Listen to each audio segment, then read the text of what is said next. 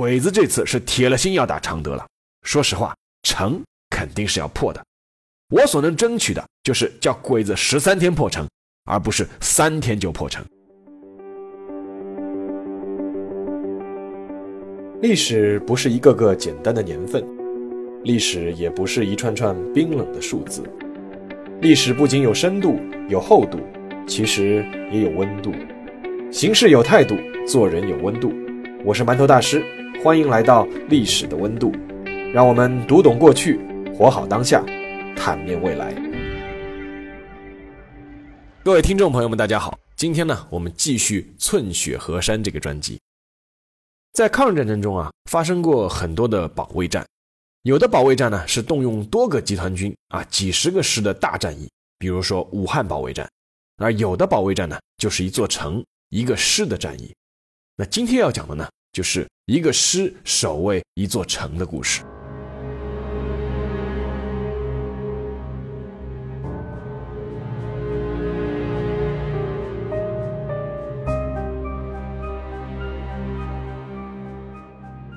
一九四三年十一月四日，湖南常德，余承万亲自下令枪毙了一个人。余承万，国民革命军第七十四军五十七师中将师长，广东台山人，一九零二年出生，黄埔一期。同时，他还有国立中山大学政治系本科文凭，之后又赴陆军大学研究院深造，是国民党将领中罕见的高学历将军。这天，他下令枪毙的人。是一个叫刘维才的上等兵，因为他在帮常德老百姓挑行李之后，索取两块大洋做报酬。余承万曾经下令，手下的将士必须为常德老百姓义务挑行李三十里地，不许索取任何报酬。余承万和他的五十七师六月就进驻了常德，在过去半年的驻期里，五十七师对常德的老百姓秋毫无犯，表现出了国民党军队中比较少有的高素质。也获得了常德老百姓的交口称赞。但是，这种军民鱼水情的好日子，到了一九四三年的十一月，不得不画上一个句号了。从十一月初开始，余承万就下令尽快完成常德十六万老百姓的全部疏散和撤离。那个上等兵刘维才，就是在帮助老百姓撤离的途中违反了军令，丢掉了性命。而之所以是要全城平民撤离，是因为日军。即将兵临城下。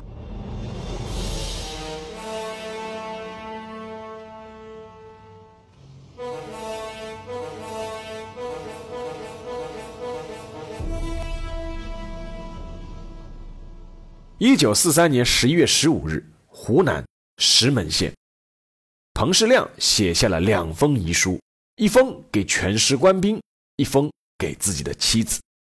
在给全师官兵的遗书中，彭世亮表示：“倘于此次战役中得以成仁，则无遗憾。唯望我全体官兵服从副师长指挥，继续杀敌，达成任务。”在给妻子的遗书中，他希望妻子刻苦自持，节俭以活，善待翁姑，抚育儿女，必于子女以教育成才，以济于志。彭世亮是国民革命军七十三军暂编第五师的师长。十一月十五日，他率领全师官兵死守石门阵地，除少数人突围外，自彭世亮以下全部殉国。彭世亮牺牲时年仅三十九岁。当天，石门陷落。石门县位于湖南省西北部，距常德只有一百多公里的路程。石门的陷落让重庆军委会进一步断定，日军肯定是要进攻常德了。事实上，日军大本营是在九月底才批准侵华日军第十一军司令官横山勇提出的常德歼灭战计划的。当战争进行到一九四三年的时候，陷入两面作战的日本人心气早已经不是那么足了，而战略计划也开始更加务实。首先，常德相对于长沙。是湖南省另一个经济和文化中心，且交通便利，水网辐射四通八达。关键是常德离中国战时首都重庆只有七百五十公里左右，可以直接产生威胁。其次，攻入中国的西南腹地，能有效牵制太平洋战场和印缅战场上的盟军，尤其是会打乱可能将发生的中国军队由云南大规模突入缅甸的作战计划。第三，进一步削弱中国军队的有生力量和抵抗意志，尤其是在中国即将参加开罗会议之际，给他们来一个下马威。最后，常德是湖南著名的鱼米之乡，物资充足，日军可以达到以战养战的目的。而对于日军的战略意图，重庆方面也是有所察觉的。按照重庆军委会的判断和计划，是节节阻击，最后将日军定死在丰水岸边的丰县和石门一带，然后调集军队，用类似长沙会战的天炉战法，再打一次歼灭战。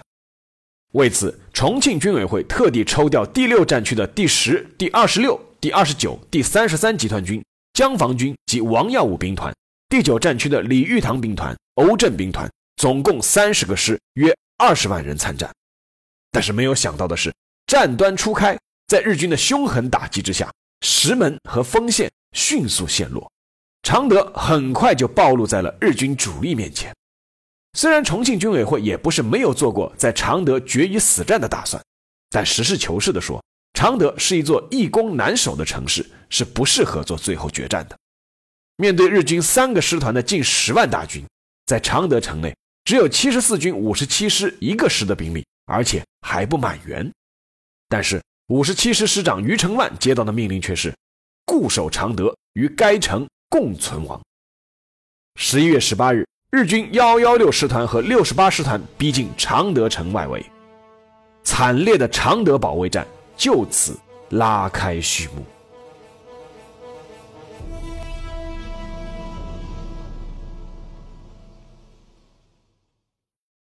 一九四三年十一月十八日，常德涂家湖，柴义兴接到了报告，前哨阵地与日本鬼子接上火了。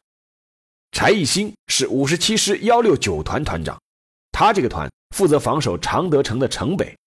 按照师长余承万的部署，剩下的两个团幺七零团防守城东，幺七幺团防守城西，城南是沅江。这是一个标准的背水一战的决死阵势。五十七师虽然不是王牌军七十四军的嫡系部队，但是他们打防御战是有光荣传统的。在一九四一年的上高战役中。余承万的五十七师死守上高城的阵地，为友军围歼日军三十四师团创造了有利条件。虎贲之师的称号就是在那次战役之后来的。但这一次的常德保卫战，余承万是做好了必死准备的。五十七师齐装满员是一万两千人，但经历过多次战斗后，目前只有八千多人。但他们面对的是日军三个师团组成的近十万部队。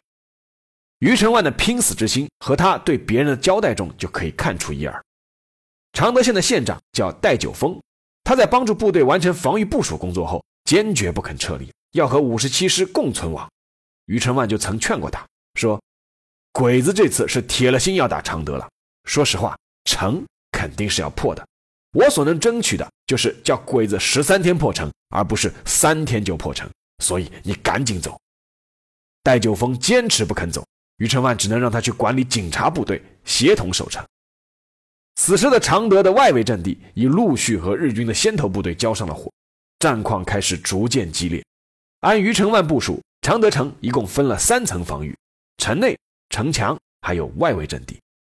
但就在外围阵地开始进入激烈拼杀的时候，余承万却收到了一条糟糕的消息：常德城外东南最重要的阵地德山丢了。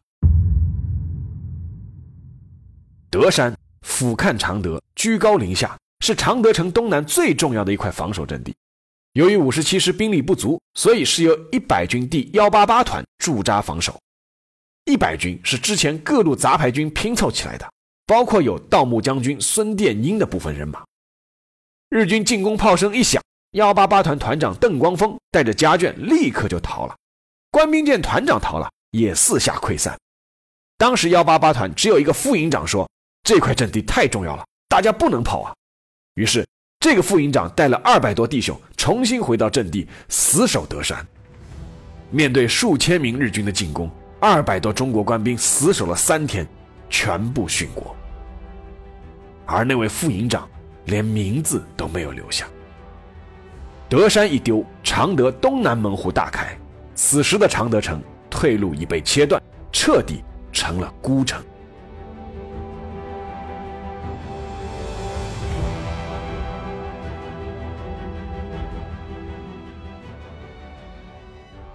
一九四三年十一月二十三日常德。李超在凌晨被集合号惊醒立刻出门去集合队伍。李超是五十七师幺七幺团第三营第七连的班长，队伍刚集合完毕，他就从排长那里得到了指令：鬼子逼近了，立刻行动。在迅速进入阻击阵地之后，李超开始重复抗战中一个最基层的中国士兵所习惯的一切。日本的轰炸机先飞临上空。炸弹如雨点般落下，弹片横飞。如果这时候能隐蔽好，还是能避免大量伤亡的。轰炸过后是日军的炮火准备，日军的大炮火力超过中国军队，很多时候一轮炮火准备，一些弟兄一枪未开就牺牲在了战壕里。接下来就是日军步兵的冲锋，面对密密麻麻的日军头盔，每个中国士兵都紧握钢枪，不得到命令不准开枪。那是因为中国军队的武器装备不如日军，必须放进最有效射程才统一开火。当敌人逼近一百米左右，李超阵地上的轻重机枪、步枪，连同长官的手枪一起开火了。在那一刻，世界仿佛就变成是无声的了，只有炮火、子弹、硝烟，不断倒下的敌人，还有自己的战友。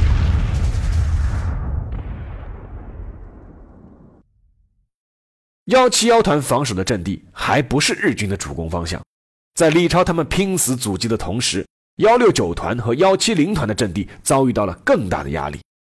在幺六九团防守的黄木关阵地，日军进攻兵力增加到了四千人以上，但幺六九团不愧是五十七师的主力团，阵地布防错落有致，集火攻击精准狠辣，最终逼得日军只能使出他们的惯用伎俩，那就是释放毒气弹。但日军在释放毒气弹攻入阵地后，又被幺六九团团长柴义兴亲自率领一个连反冲锋杀入，被迫撤退。在幺七零团防守的竹根潭阵地，面对的是日军幺六六师团幺零九连队近四千人的疯狂攻击，幺七零团的阵地防御工事在日军的炮火攻击下全部被毁，防守官兵也几乎死伤殆尽，却依旧死战不退。幺零九连队的连队长步上赵一对久攻不下深感焦虑，在阵地上召集所有大队长开会，限时一个小时之内必须拿下中国军队的防守阵地。这时候，一颗迫击炮弹从对面中国军队的阵地上斜悠悠地飞了过来，直接命中了步上赵一的马，炸得他尸首都无法辨认。日军第十一军司令长官横山勇万万没有想到，只有一个残缺师防守的常德城。居然打得如此顽强！开始交火后快一周了，日军居然连城墙都没有摸到。原以为仅靠幺幺六师团就能拿下常德的横山勇，开始把六十八师团和第三师团也放进了攻击序列，准备用三个师团近十万人的兵力拿下常德。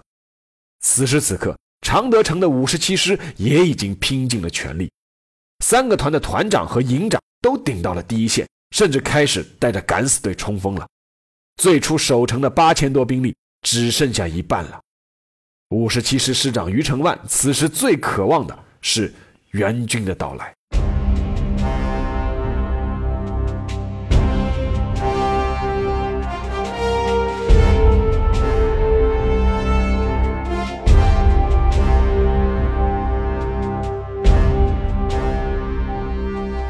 一九四三年十一月二十四日，开罗。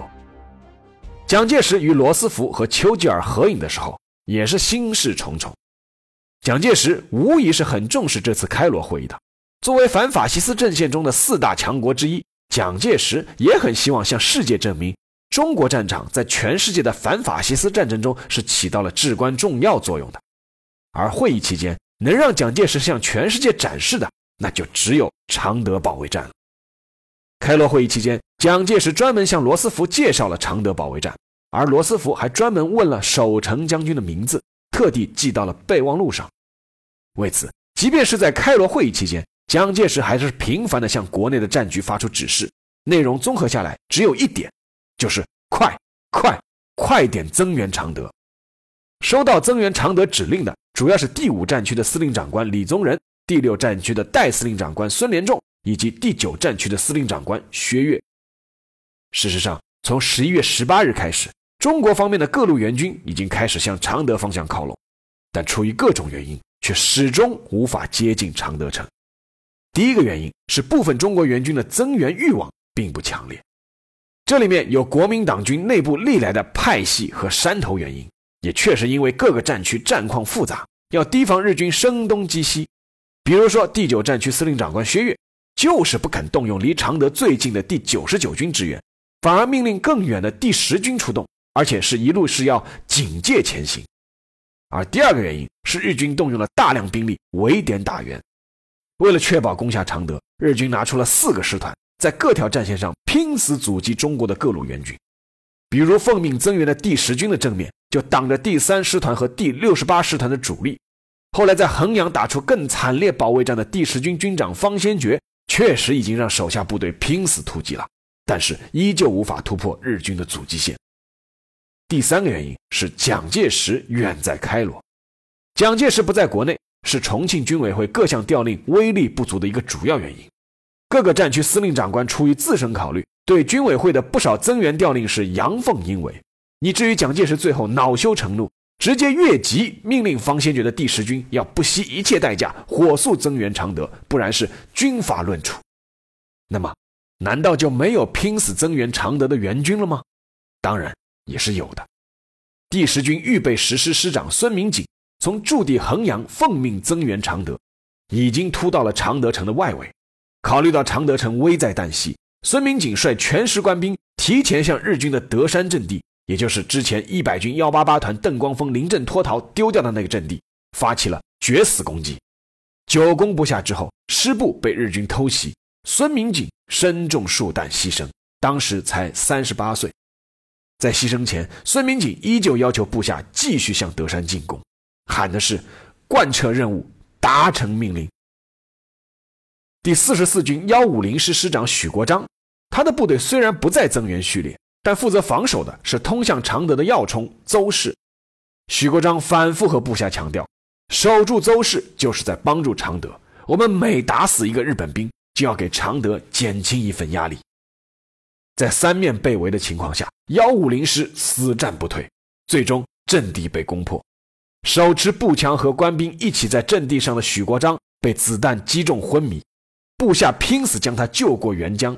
醒过来的许国璋得知邹氏已经丢了，拒绝再撤，责怪部下怎么能让他丢下手下将士独自逃生。在说了一句“军人就应该死在战场上”之后，拔出手枪，自杀身亡。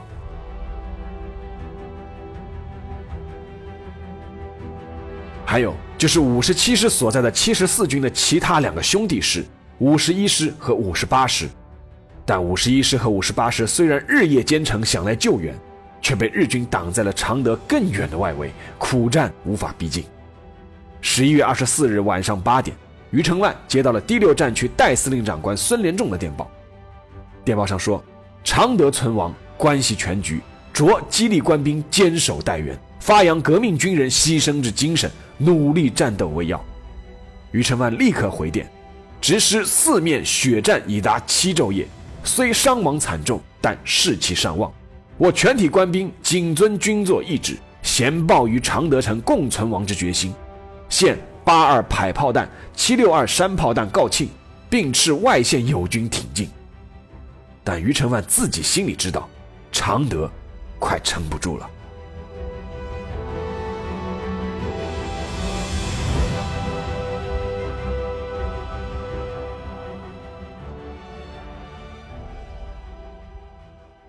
一九四三年十一月二十五日，常德，横山勇已经失去了耐心，在当日下令对常德发动总攻击，以数倍于敌人的兵力围困一座孤城，面对一支并非齐装满员的中国师，居然打了一个星期没有打下来，这在横山勇看来是奇耻大辱。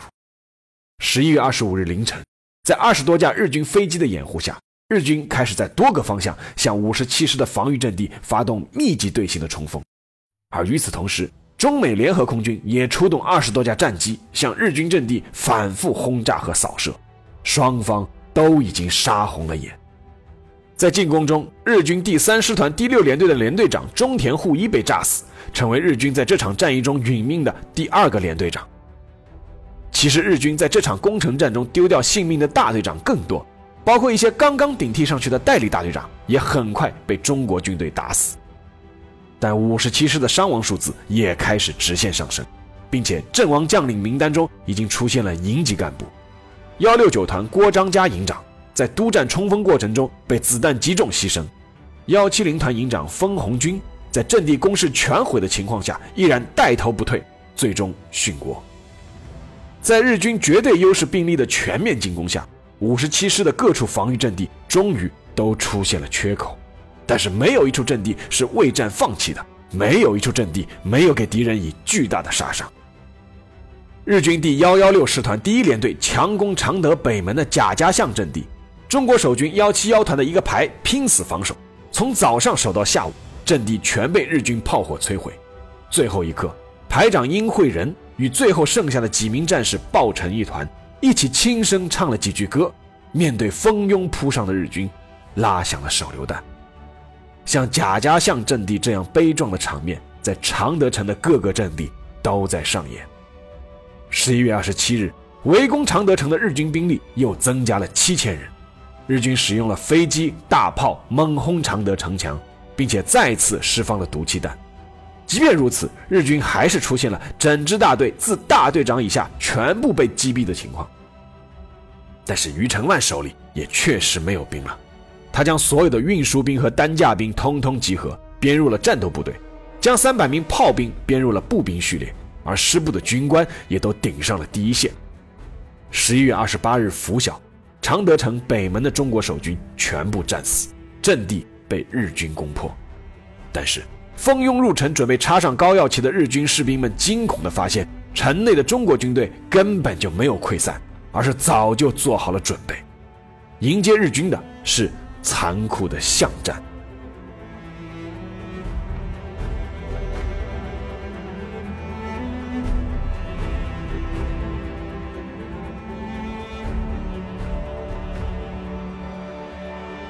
一九四三年十一月二十八日，常德城内，森金千秋趴在一堵断墙之后，一动也不敢动。森金千秋是福岛人，明治大学的学生。受孝忠天皇的精神感召入伍，在一九四零年加入了中国派遣军。作为十一军的一名普通士兵，他参加了常德会战。在之前的中国军队诸多守城战中，虽然大多都喊出过要进行巷战，但每每城破，守军随即撤离。而这一次，五十七师是真的打巷战了。早在被日军包围前，余承万就命令五十七师官兵做好了巷战准备，小巷全都打通。房子的内部砖墙也被拆掉打通，窗口和大小门都被垒上了沙包。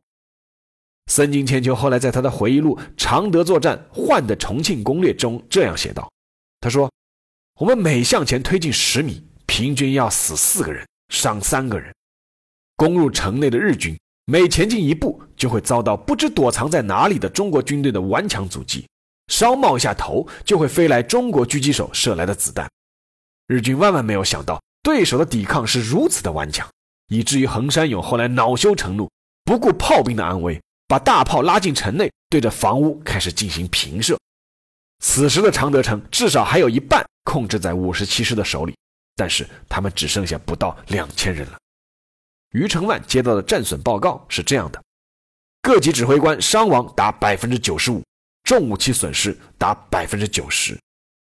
看了报告后，余承万默默地再次集合了所有非战斗人员、杂役、勤务兵、政工人员、监护班以及四十多名不肯撤离、要协助守城的警察。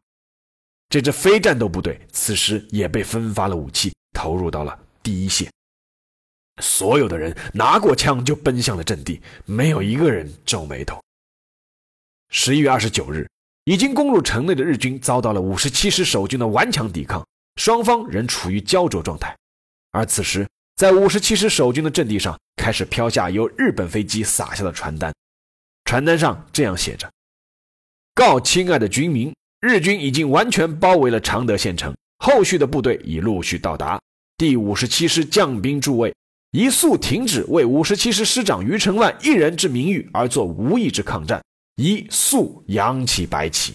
大日本军司令官横山勇。”当时日军给活捉余承万开出的价格是五十万元。五十七师的官兵看到后，把传单撕了，笑了。与此同时，中美联合空军的飞机也在向五十七师的阵地空投物件，除了弹药、食品罐头之外，最让五十七师弟兄们意外的是，还有成捆的报纸，《中央日报》、《大公报》、《新华日报》，所有的报纸都在大篇幅的报道常德保卫战。《新华日报》发表了社论，其中写道：“保卫常德的弟兄们，在十三天的外围与城内的激烈争夺战中，真正做到了寸土必争。”真正表现了中华民族的爱国精神，一寸山河一寸血肉，这光辉的战斗已大大鼓舞了全国军民，已大大震惊了日寇，也获得了盟国人民的赞扬。在全国人民的心中，你们却已是不朽的了。自从被日军包围后，常德城内的五十七师官兵就和外界失去了联系。当他们看到这一份份报纸的时候，才知道，原来全国乃至全世界都在关注着他们。很多官兵都小心翼翼地折好报纸，放入怀中，哭了。也就是在十一月二十九日这一天，日军开始集中兵力攻击常德城的西门，那里离常德中央银行大楼只有两百多米的距离，而中央银行大楼是余承万的师部指挥所所在。在一次日军突入西门的战斗中，余承万自己带着特务连的一个排顶到第一线去肉搏了，实在是没有人了。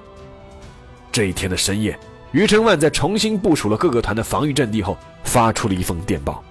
电报上写的是：“弹尽援绝，人无，城已破。”直率领副师长、指挥官、师副、政治部主任、参谋主任等固守中央银行，各团划分区域，扼守一屋，做最后抵抗，誓死为止，并祝胜利。七十四军万岁！委员长万岁！中华民国万岁！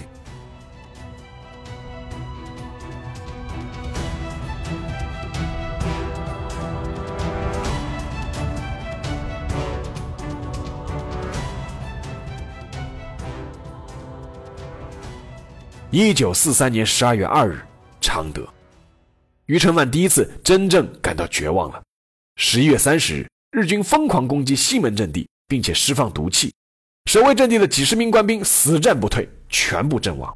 余承万组织起所有的勤杂人员以及各团未阵亡的团长、营长，拼命堵击，才击退了日军的进攻。十二月一日，日军调来大炮，平射银行周围的碉堡和民房。很多坚守到最后一刻的五十七师官兵，在防御工事中被日军的炮火埋葬。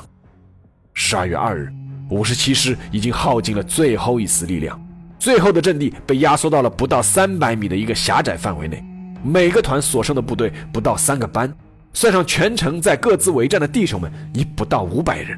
师部可以射击的步枪只有四十多支了，而援军呢？十二月一日，七十四军军长王耀武来电。称五十一师一个加强团已经抵达常德附近的长陵港一带，第十军正在常德东南对日军做决死冲锋。余承万曾派人出城联络，但是没有回应。最后得知，第十军第三师七团拼尽全力攻到距离常德南站只有三公里的地方，因为没有援军，遭到日军阻击后撤退了。十二月二日上午，七十四军五十一师的一个敢死队队员摸进了常德城，告诉余承万。五十一师依旧被日军阻击在长岭港一带，而第十军今晚也无法进城了。此时的余承万知道，肯定盼不到援军了。十二月二日深夜，在中央银行附近的一间民房内，余承万举行最后一次师部会议。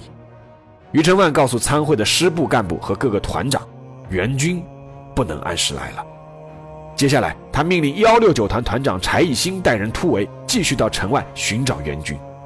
但柴义兴拒绝了师长这个命令，请求余承万突围寻援，而自己带人继续留守常德。双方争执起来。余承万此时的内心也是矛盾的，一方面蒋介石给自己下的命令是死守常德，而自己给孙连仲打的电报也是誓死为止。如果没有上方的命令而自己突围，肯定是死罪。但另一方面，五十七师从八千多人打到弹尽粮绝，责任已尽。留在这里，无非就是一个抱团成人。如果突围出去，可能还有求援的机会。犹豫中，柴义兴再次强调：五十七师死守常德已经两周了，已经尽了最大的责任了，任务已经完成，只是因为解围部队不到，师长带头突围，也好给虎贲之师留一点种子。最终，于承万做出了决定，柴义兴统一指挥幺六九团余部和幺七幺团一部，共五十多人留守，自己带着幺七幺团余部、幺七零团以及直属部队残存的一百多人突围。决定记下，竟然没人开口。半晌，幺七幺团团长杜鼎和幺七零团团长孙敬贤几乎同时含泪开口，说：“老柴。”你要保重。于承万也流泪了，向柴义兴敬了一个军礼，因为谁都知道留下来就是死。在场所有的军官齐刷刷地向柴义兴敬礼。看到于承万等人脸上带着愧疚之色，柴义兴倒是宽慰起大家来。他说：“都留下来，肯定全部战死。现在生的意义更大，到城外联系上援军来救我。”此时，幺六九团的书记吴荣凯主动要求留在团长柴一新的身边。柴一新笑了，把他推到突围的队伍里，说：“好兄弟，我已经不需要书记官了。”十二月三日黎明前，余承万带着一百多名弟兄从日军防守最薄弱的南门突围而出。当天上午，柴一新率残存的五十多位官兵，拿起最后还可以射击的步枪和大刀、长矛。向攻入阵地的日军幺幺六师团幺零九联队发起了最后一次冲锋，在反复肉搏中，柴兴两处重伤，最后被日军子弹击中要害，壮烈殉国。自他以下五十多名壮士全部战死。十二月三日，常德沦陷。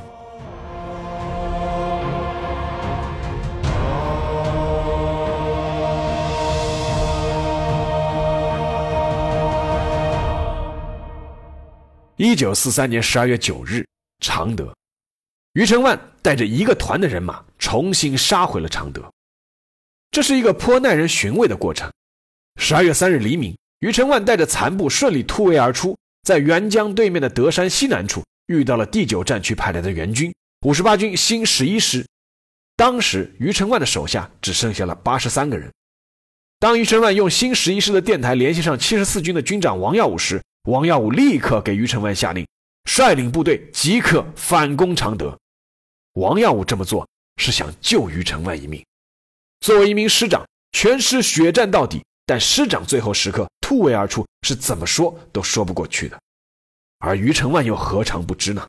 他立刻带着新十一师配给他的一个团，带着那几十个五十七师的老弟兄，掉头向常德城攻去。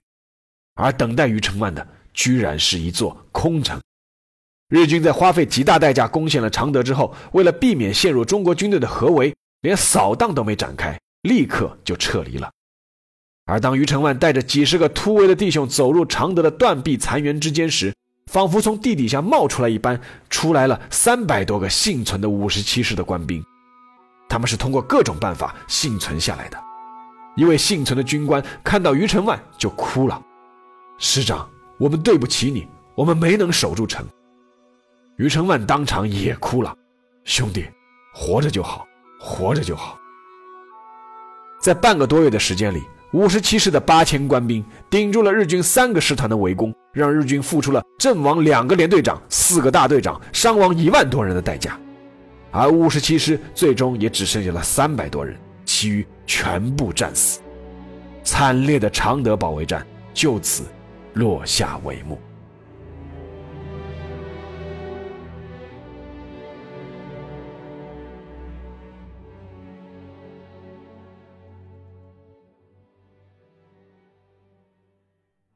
好，下面是馒头说，常德保卫战的故事说完了，想再说一点后续的故事。蒋介石在常德保卫战之后，着重强调一件事，那就是必须枪毙于承万。蒋介石有他自己的理由，身为一师之长，部下全都奋力死战之牺牲，但你最后自己突围，算什么意思？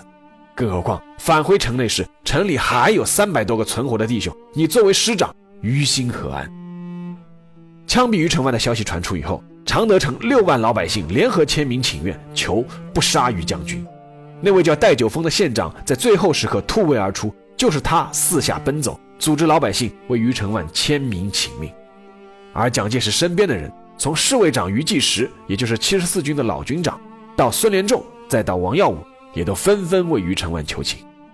于承万以少量的兵力死守两周以上而援军不至，迫不得已才选择突围，且在突围后又率军杀回，戴罪立功。啊，王耀武特别强调这一点，所以说他们认为于承万是罪不当死。在众人的劝阻下，蒋介石最终下令判处于承万两年有期徒刑。一九四五年初，王耀武通过各种关系将于承万从监狱中捞了出来。抗战胜利后，于承万几经周折，最后成为了云南新组建的二十六军的军长。但在解放战争后期，他一度差点参与了卢汉的起义，最终是一念之差，功亏一篑，随蒋介石去了台湾。去了台湾后，自知不会有什么好果子吃的余承万，借口去大陆打游击，到了香港，自此就和自己的太太在香港打算度过余生，办农场、开米店，还弄了一个当铺。但天有不测风云，一九五五年八月二十七日晚，余承万的寓所被匪徒入侵，他的二夫人被匪徒绑架，戎马一生的余承万自己带枪独闯虎穴营救，结果也被匪徒扣押。在匪徒与后来赶到的警方枪战中，于承万被绑匪当作肉盾，身中数弹而死。一代抗日名将竟这样离奇身亡，时年五十三岁。当时也有人猜测是蒋介石从台湾派来的特工干的这些事。所以啊，一路写下来，写到于承万这个人的人生结局，也不免有些唏嘘。联想到之前我们说过的死守四行仓库的谢晋元，都会有这种唏嘘之感。尤其是于承万，似乎总让人感觉最后就差了那么一点，差了一点什么呢？其实无非就是杀身成仁。但他们最终的选择，却也是最真实的人性反应。或许有争议，但并不能就此推翻他们之前立下的赫赫战功。并不是每一个金戈铁马的故事都有一个好莱坞电影般完美的热血结局的。但我们应该记住他们在人生高光时刻所做的一切。事实上。在那场中华民族被迫筑起血肉长城的惨烈战争中，我们有太多太多值得铭记的人了。名将虽白头，不废江河万古流。好了，让我们下一期再见。